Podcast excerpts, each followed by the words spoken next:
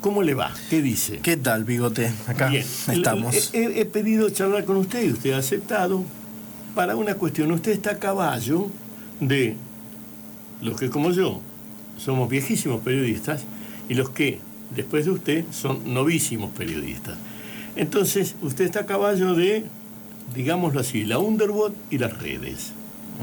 Debe haber empezado con la Underwood, con la máquina y, y- y el común. Y sin embargo después terminó en las redes. ¿Cuándo arrancó? Efectivamente, primer sueldo pago. Arranqué, primer sueldo pago, arranqué en esta radio, me El parece. primer sueldo o bolo o, o, o rebusque Sí, pago. en 86. Ah, No. 86, sí. 86. En Radio 2. 86 con Radio 2 con Coco López. Le atendía el teléfono a. Coco López me llevó a, a trabajar con Juliovich y con él, que tenía un programa que se llamaba De Persona a Persona.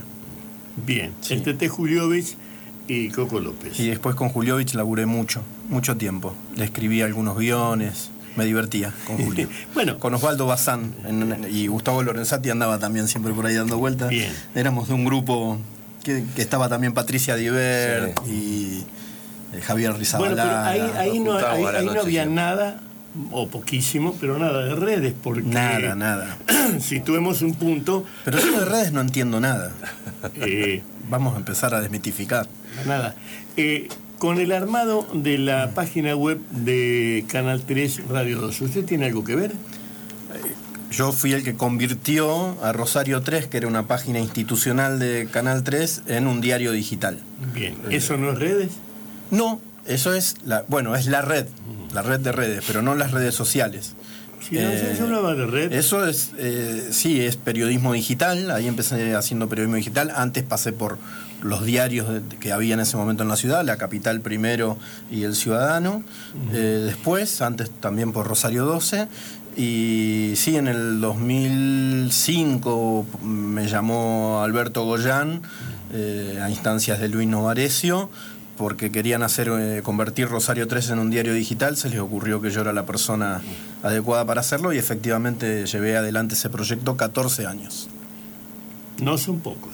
No son pocos. no son Eh, el, el- el 14, estoy haciendo una asociación absolutamente ilícita. El 14 es el borracho. Sí, pero yo no bebo, no bebo nada, soy abstemio. Eh, tranquilícese. Yo hace 78 años que soy abstemio. Parezco un negro borracho, pero todo lo que digo es de negro, no de borracho. Eh, bueno, ese es el punto. La- la- las redes, yo digo las redes a, a todo aquello que no tiene una impresión, sino que eh, necesita, soporte físico, digamos. ne- necesita un- una electricidad o similar, porque las baterías son eso finalmente, para ser transmitido. Eh, ¿Cuál es la, la más brutal diferencia entre una cosa y otra, más allá del costo? Entre el papel y el digital. Bueno, una es la inmediatez, es decir, eh, sí, la, inmediatez, sí, está bien. es una cuestión, es decir, el, el- el diario de papel se hace una vez por día Sí. eh, y la- el diario digital se está renovando permanentemente, minuto a minuto, es la actualización de la información. Tradu- minuto a traduzco minuto. para los abuelos que nos estén escuchando. Sí. El diario sobre noticias vencidas, la página web es sobre noticias en curso. Exactamente. Tambi- o sea, es también sobre eso, porque también es sobre noticias vencidas. Siem- cualquier- en realidad, en cualquier soporte también hablamos de Eh, eh, noticias eh, vencidas. ¿Cuándo, ¿Cada cuánto hay que renovar esas noticias? No hay un, un- un- un parámetro establecido, digamos. Hay que renovar permanentemente a medida que se produzcan las noticias. A mí me dicen que los algoritmos indicando esto se ve, esto se ve, esto se ve, esto se ve, están diciendo déjalo, déjalo, déjalo. Claro. Si esto, esto no se ve, no se ve, no se ve, están diciendo esto sacalo, sacalo, sacalo. Hay dos maneras distinta- distintas de ver, ¿no? Porque los algoritmos son lo de las, las redes, las redes sociales. Entonces, eh, los las redes sociales se manejan por algoritmo. Ahora, en los diarios digitales nos podemos manejar hoy por hoy con una especie de rati- rating minuto a minuto. Es un, un programa que se llama Google Analytics, hay otros, este es el de Google, que te permiten ir, ade- además de ver cuántas visitas, cuántas páginas vistas, cuántos ¿Cuántos usuarios... visitas y cuántos minutos se quedaron visitando? Todo, todos los datos, eh, hasta, hasta podés hacer un mapa de calor de cuál es el recorrido de cada persona en la página según la sofisticación de tu programa. Entonces, eh, eso te va indicando efectivamente esto que vos decís al mismo, a- está tan bastante similar a lo del rating, eh, al, rating minuto a minuto. Es decir, los que están con la cucaracha conduciendo un programa de televisión y le está rindiendo un entrevistado, le dicen déjalo, déjalo, déjalo. Eh, nos eh, de alguna forma el programa nos dice eso con determinadas noticias y con otras nos dice que no, que no están rindiendo lo, pero, pero ahora acá en la capital no estás haciendo eso. En la capital estoy haciendo un poco eso, pero no tanto. Es decir, en realidad estoy Hoy por hoy eh, estoy trabajando sobre una transformación integral de la redacción, del, proyecto de redacción, que, incluye todo. Incluye lo digital, la capital.com.ar. Recientemente lanzamos un rediseño y, empezamos con las suscripciones eh, digitales, eh, las redes sociales y bueno, también trabajando sobre el papel en, comunión con este proyecto de las suscripciones, ¿no? porque eh, lo que nos, ha permitido el tema de las suscripciones es tener un mayor contenido de, profundidad, de mayor profundidad, de mayor calidad periodística y eso, además de, ser, digamos, el elemento con el cual salimos a pelear las suscripciones digitales, que es un mercado muy difícil, también mejoramos el, el contenido del diario de papel. Sí. No iba a ir a ese tema, pero apareció. Eh, las suscripciones tienen un correlato con la calidad de quien escribe, por una parte, y tiene otro correlato con la cantidad de facturación que esas suscripciones entregan en relación con los avisos que tiene la página, que son los que verdaderamente la pagan, los avisos eh, reales. Eh, compre calzado gomicuer, ¿no? Que son los que, si la noticia se queda mucho y ven mucho, miran más veces casado con mi cuerpo que, que termina pagando. Pero esa es una historia que está en debate en el mundo. Yo lo que mm, quería es que me dijeses cómo ves ese periodismo al que llegaste y abriste la puerta en 1986 y cómo es este a donde vas a tener, pongámosle, un parado sobre una montañita 2026 o 2021 para 22, han pasado un montón de Es mucho más estresante. Este, eh, realmente es mucho más estresante. No, no, no, será que tenés más responsabilidades. Y bueno, también, no es lo mismo tener 20 años. No es lo mismo que... divertirse con el Coco López y, con el Tete Julio que, o, laburar. O, tener 20 años y empezar, y, o tener 54, tres hijas y, bueno, este, estar, como decís vos, en lugares de responsabilidad dentro de una redacción. Eh, obviamente que sí, pero también es el, tema del ritmo, de esta cuestión de la actualización minuto a minuto, es una cosa muy estresante, bastante estresante. Y también la competencia. Hoy hay una competencia eh, muy fuerte, no ni siquiera. Claro, te, interrumpo. Las dos páginas, por decirlo de algún modo, los dos, las dos pantallas que más se leen en el sur de la provincia son donde estabas y donde estás. Sí, pero ojo que también competimos con los medios de Buenos Aires, porque por ahí hoy te aparece Infobae con un informe sobre Rosario, que, o La Nación, que tiene un gran corresponsal en Rosario como Germán de los Santos, mm. con, informes sobre Rosario que son realmente competitivos con la producción que sobre determinados temas, no sobre la globalidad de los temas que nosotros producimos. ¿no? O sea, no está murallada Rosario. Claro, como en otro momento, digamos, decíamos, Clarín no entraba a Rosario, ¿no? Vendía muy pocos diarios, eh, incluso eh, Página 12, que hizo su suplemento local, Rosario 12, nunca dejó de ser eh, de, alguna forma un diario de nicho, digamos. ¿no? Sí, era un suplemento de un diario nacional, sigue siendo un suplemento. un suplemento de un diario nacional, pero bueno, hoy vos tenés esa pelea también. De hecho, también los portales de Santa Fe hoy tratan de ser competitivos con, información de Rosario. Damián, mm, marquemos un punto. Creo que en la provincia de Santa Fe existe el río Salado. Y el río Salado divide. Eh, escribí esto sobre la guerra de secesión en, 1985. Yo te leo en el litoral y, leo tu teoría sobre el río Salado. Pero es que además mi teoría está abonada por Alberto Goyán, que fue jefe tuyo, por los lagos, como por los Vítori y los Caputos del otro lado, y por Canal 13 de Santa Fe y Canal 35 Rosario. Yo soy nacido y criado, no, soy nacido en Barrancas.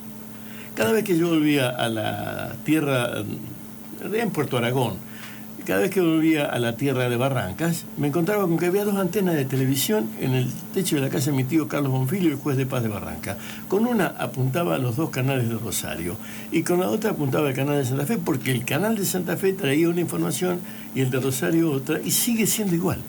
Y el litoral de Santa Fe tiene su cliqueo en sus páginas pongámosle de Santo Tomé al norte. Sí. Y el diario La Capital, pongámosle hasta Monje, por decir un lugar. Entonces, eh, estoy parado en el periodismo de la provincia entendiendo eso. Por eso es que te dije, los dos cliqueos del sur son de eh, la página de, de Rosario 3 Radio y de la 2 Capital.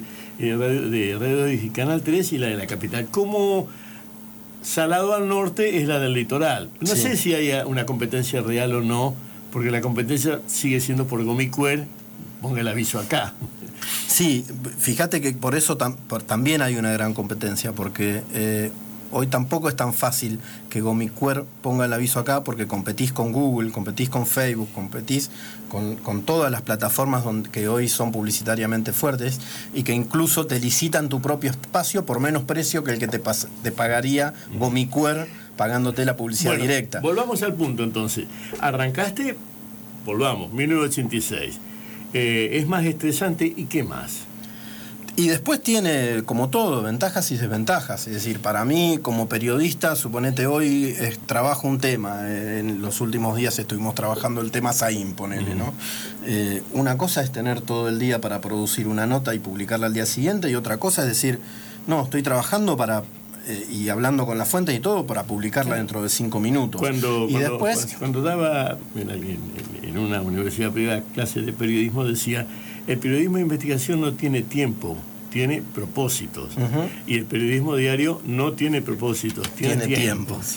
Eh, Es muy grande el diferencial, Sí. es muy grande, Sí. muy grande. O sea que sí, debe ser estresante tener la mitad de la cabeza haciendo investigación y la mitad de la cabeza con cierres. Claro, porque esto es lo que vos tenés justamente, es decir, un poco, el diario tiene un cierre, el diario, el diario de papel, el diario digital tiene cierres todo el tiempo, ¿no? Hay que imaginárselo con varios cierres. Y después tiene muchas posibilidades, es decir, tiene eso, ponerle como más estresante o como, o como el lado malo y después tiene muchísimas posibilidades, porque por ejemplo te permite hacer un relato multimedia. Cuando vos haces un relato multimedia, eh, estás de alguna forma ampliando eh, la mirada con la cual estás presentando eh, una producción periodística. También tenés la posibilidad de recoger, o podés cambiar sobre la marcha, Mm. es decir, podés ir cambiando la nota, podés incorporar miradas que hasta la mirada del usuario, digamos. Hay situaciones en las cuales hay una, hay una situación para mí que fue un clic en, en- en esto, que fue cuando fue la pedrada del 2006. Mm. Esa gran pedrada de noviembre del 2006 que destruyó todos los autos, ventanas y, y qué sé yo de la ciudad. Eh, entonces, ese día a nosotros se nos ocurrió en Rosario 3 abrir un canal por donde la gente nos mandara su propia foto de la pedrada. Y por ese canal obtuvimos las mejores fotos, porque nuestros fotógrafos cuando salieron a sacar la foto hasta que la sacaron y llegaron al lugar, tardaron la cantidad de minutos en que hay Se que- derritió la en que, se- en que el hielo se puede derretir o achicar. En cambio ahí nos empezaron a llegar las- la, la muestra que la gente tomaba en el momento exacto en el que la piedra había roto su ventana. Entonces, yo creo que el mejor periodismo es el que muestra la- los hechos desde la mayor cantidad de ángulos posibles. Sí. Y el periodismo digital da mucha posibilidad de ampliar los ángulos, de incorporar miradas. Si yo sobre eso tengo con mucha gente una discusión que es lee lo que esté con una firma de sociedad responsable debajo. Si no, no leas cualquier Twitter, lee con firma responsable debajo. Bueno, mira, ahí en Rosario 3 nosotros tuvimos mucha experiencia de periodismo ciudadano. De hecho, fuimos uno de los primeros medios que abrió canal de periodismo ciudadano. Pero nosotros no abrimos un canal de periodismo ciudadano po- por donde el usuario publicara directamente la información que manejaba, Sí. sino que lo tomábamos como insumo Claro. para después producir incluso Eso notas está bien, firmadas. eso está bien, eso está bien, sí. Y fue una experiencia muy interesante. De hecho, eh, hasta en un momento nos dieron un premio en España por eso. Bien. Este- Los españoles no son confiables por los precios. no, sí, no, sí. Eh, digo, pero es equivocado esto que estoy diciendo, es una broma. Me desvío. Sí. Habría que hacer una nota con Horacio Quiroga. Horacio Quiroga es el que terminó el Parque España, porque Oriol Boigas, que falleció ayer, Mm. vino y armó esto, pero el que lo terminó es Horacio Quiroga. Yo lo charlé eh, con él hace dos semanas porque no se va a hundir el colegio español, pero el teatro Príncipe de Asturias puede hundirse porque la barranca ya está comiéndose hasta los escalones de entrada. Y lo único que tiene columnas que Oriol Boigas se encargó de que fueran de este tamaño y con punta de acero abajo donde está el colegio. Lo demás puede llevárselo al río. Qué, Eh, qué peligro. eh, sí, vuelvo. Yo soy racista. ¿Vos sos racista? Absolutamente. Y eso que sos negro. No, no, no, no, no, no, déjame terminar. Yo soy no racista, muy racista. Admito la inteligencia y odio la idiotez y la bobería y la ignorancia. Soy absolutamente racista, por eso admiro a Pergolini. Los otros días Pergolini disparó una cosa que te la quiero preguntar. Eh, yo estoy a favor de Pergolini y en contra de los otros, que se entienda. Pero no porque me guste Pergolini, sino porque me gusta la inteligencia. Y ese hijo una gran siete es muy inteligente. Disparó la cantidad y la calidad etaria de los lectores u oyentes. Y dice, los que ven televisión, la media, él dijo 72, miente, 66, pero no importa. La cantidad, la media de gente que mira televisión abierta es 66 años. Y la cantidad de gente que escucha radio AM no pasa de los 50, no, no baja de los No 55, es arriba de los 55. ¿Quiénes leen las páginas de Rosario? ¿Hay alguna, ¿hay alguna medida? La- las páginas digitales. Sí. Porque el diario, vamos a ponerlo en las generales de la ley, los Sí. diarios papel van a quedar como una página testigo, digamos, como eh, eh, eh, visto ante mí que firmo un escribano. Sí. eh, Eso van a ser los diarios papel dentro de poco, ¿no? El diario papel, claro, es una franja etaria grande. Sí. Eh, Grande, alta de edad, querés decir. Alta de edad. Las páginas digitales no la leen jóvenes. No las leen, no la leen las, las nuevas generaciones que no se informan a través de. que ya no ponen una página de internet, no ponen infobae.com.ar, no ponen rosario3.com.ar, no ponen lacapital.com.ar, sino que están en Instagram. y se, y o en Instagram o en Twitter. Y se informan por, esa, por esas redes. Es decir, si hay algo que les, les interesa. Que los, por eso los medios tienen presencia en esas redes. Sí. Ah, desde ahí le llega. Por eso el TT, Pero que es el... es poco lo que le llega. ¿Vos lo conocés a Nano Catalá? No.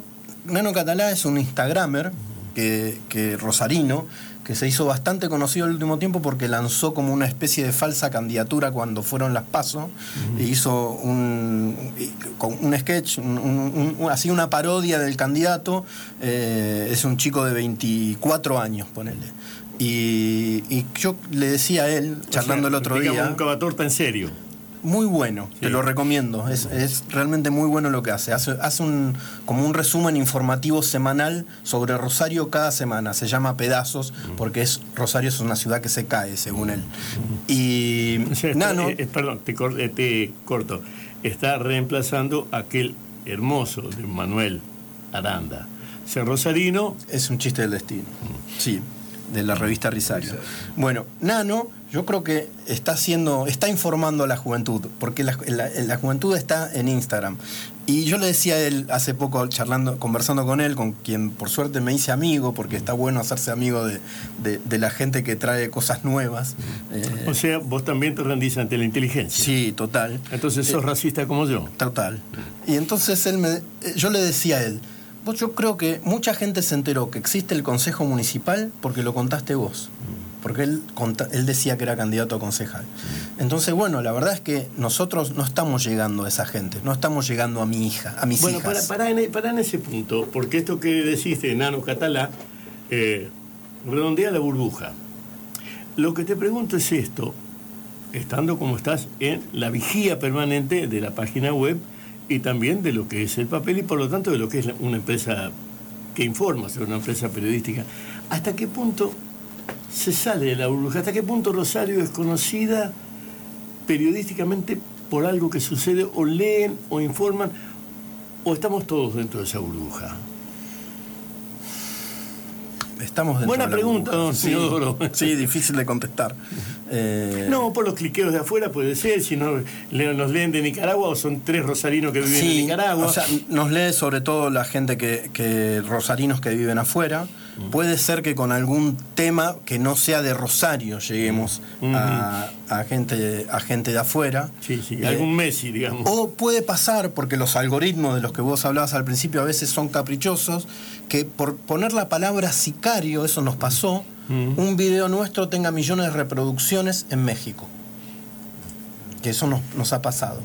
Pero es porque de alguna forma el algoritmo vinculó la palabra sicario con México y nos hizo visibles. Yo, a veces hago, yo a veces hago la broma, si uno pusiese crimen, crimen, crimen, Biden, Biden, Biden, asesinato, asesinato, asesinato, y después escribís una nota, la leerían solo porque... Te, Se recontra leería. el, algoritmo está indicando eso, ¿no? Pero bueno, hablábamos de un de alguien que había disparado un arma en Rosario. Sí. Sí, pero hubo gente de México que la abrió y eso hizo que tuviera millones de reproducciones, algo que no nos pasa con ningún video. La, última, y, te libero, la última y sus eh, colofones.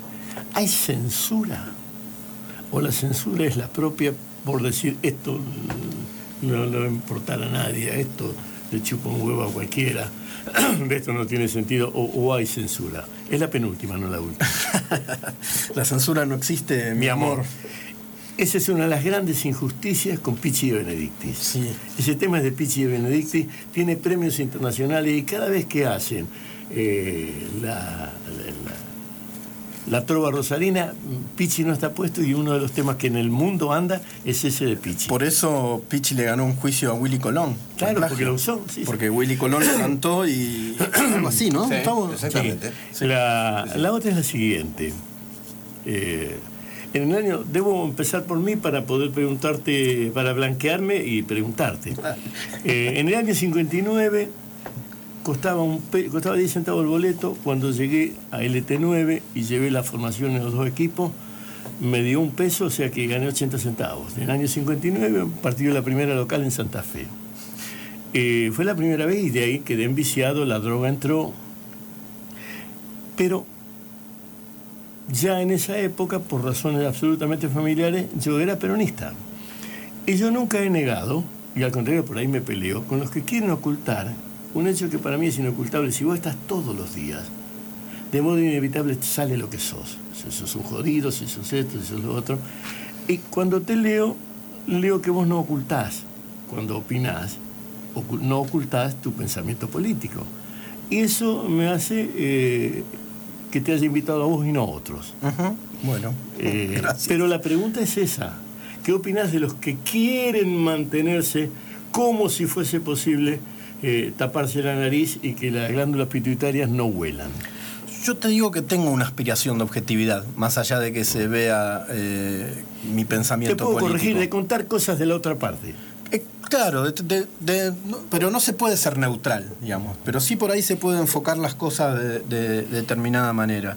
Eh, para tratar de contar, como decís vos, todas las partes. De la, porque insisto con lo que decía antes, para mí el mejor periodismo es el que muestra las cosas de la mayor cantidad de ángulos posible. Es un poliedro, la, verdad, la verdad Pero mira, hoy me, pasó, hoy me pasó una situación, escribí una nota de opinión y... No la voy a poder leer porque no la pago. Ah, bueno, está es, paga. Pero si está en, el diario papel, sí. y un ex ministro de Seguridad me escribió diciéndome que no estaba de acuerdo, que yo lo estaba metiendo a él en la misma bolsa que, a otros y qué sé yo. Y yo le dije, bueno, es tu opinión mm. y yo tengo la mía. Sí, eh, sí en ese sentido, para, para no nombrar a nadie, en el 2007 se destapó una historia acá, 2008 2009 era imposible atajarla. Y Germán de los Santos de lo que habla es de todo eso. Si alguien cree que desde 2009 hasta hoy está fuera del problema, el problema es él, no vos. Si, si cree que empezó hoy el problema. No, si cree que él está fuera. Claro, por eso, digamos. Eso, eh, justamente algo así le contesté. Pero bueno, eh, yo creo que cada uno. ¿Tus hijos son periodistas? No, yo tengo tres hijas, una estudia Derecho, una Medicina. Eso no, y otra está en la escuela todavía. Eso no impide. eso no impide. no, pero no son periodistas. Mm. Una es muy peronista, como vos. Eh, la, otra no. La, otra. este... no, lo sé, pero eh, también soy hincha de Colón. Y yo soy hincha de Newell. Y también, y también soy hincha de Colón y también debo contarte. Mi viejo me llevó a la cancha cuando fue Evita. A mí no me podés dar vuelta con un Kirchner. Yo estoy parado donde estoy parado eh, históricamente. Eh, y tu hija si está parada, está parada por algo que vos le ligaste, o, tu mujer, o, ahí. Bueno, no, no, yo creo que ella eh, al revés, se acercó por el lado del kirchnerismo, o sea, al revés que vos. Bueno, pero el, por el edad, kirchnerismo generó pero que, muchos por- jóvenes... Por eh, edad, por edad, Sí, por edad. sí, sí. eh, No, yo no pero reniego, bueno, no volviendo, volviendo a la pregunta, Sí. yo, yo creo que, bueno, probablemente hay gente, es decir, hay gente como decís vos, vos sos peronista, lo asumís, y yo no, no me siento peronista, pero a veces No, sí. pero tampoco te estoy acusando No, no, de pero, digo, ¿eh? pero a veces sí me siento peronista y a veces no. Es más, Damián, Eh, es más, Damián, estoy hablando con Damián Fer- para cerrar esto. Cuando yo te leo, leo un tipo que, y me siento también en el mismo lugar, ha leído el marxismo. Hay, Sí, ana- hay totalmente. hay análisis tuyos que son imposibles viniendo de una facultad. Yo estoy sí, formado ahí. O sea, yo estoy formado por la izquierda. sí, es imposible. Eh, pero es que. es- de hecho, dije que empecé a trabajar con Coco López, ¿no? Por, No. al- por algo me vinculé con él. Eh, y Alberto hijo, Sí, podría- me echó de Radio 2 por comunista en su momento.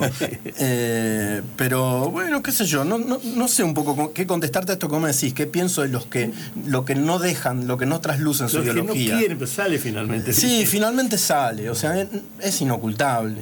Eh, no existe la objetividad a pesar de que tengamos aspiraciones a veces de lograrla. Es que eh, cierro con esto, pensalo, es una mentira pensar en la objetividad. Más vale pensar en de lo que estoy, no me olvido de nada. De, la- de dónde, hasta dónde llegan mis ojos, no me olvido de nada. Porque el peligro es si sos parcial y te olvidás de lo que estás viendo. Claro, el tema es si porque yo soy X cosa, no puedo criticar a, a quien piensa como yo, digamos, ¿no? Te- Es cuando te- hace te- algo te mal. un ejemplo implicándome yo, no vos. Yo creo que si entraste con 6 pesos y salís con 6 mil, como Cristina Elizabeth Fernández de Kirchner, la muchacha de la Raval Platense, algo hiciste para entrar con 6 y salir con 6 mil. Yo creo que si sos hijo de Franco Macri, corrupto, corruptor y uno de los peores liberales, empresarios liberales que putrefactó a Argentina, Franco Macri, si sos hijo de Franco Macri y no te diste cuenta, dos cosas, sos un pelotudo que no podés ser presidente o sos cómplice. Eh, eso es lo que pienso, pero miro las dos, no miro Macri y no Cristina. Miro a la muchacha de la Raval Platense y miro a ese hombre inepto que no terminó el colegio Cardenal Newman si no lo ayudaban.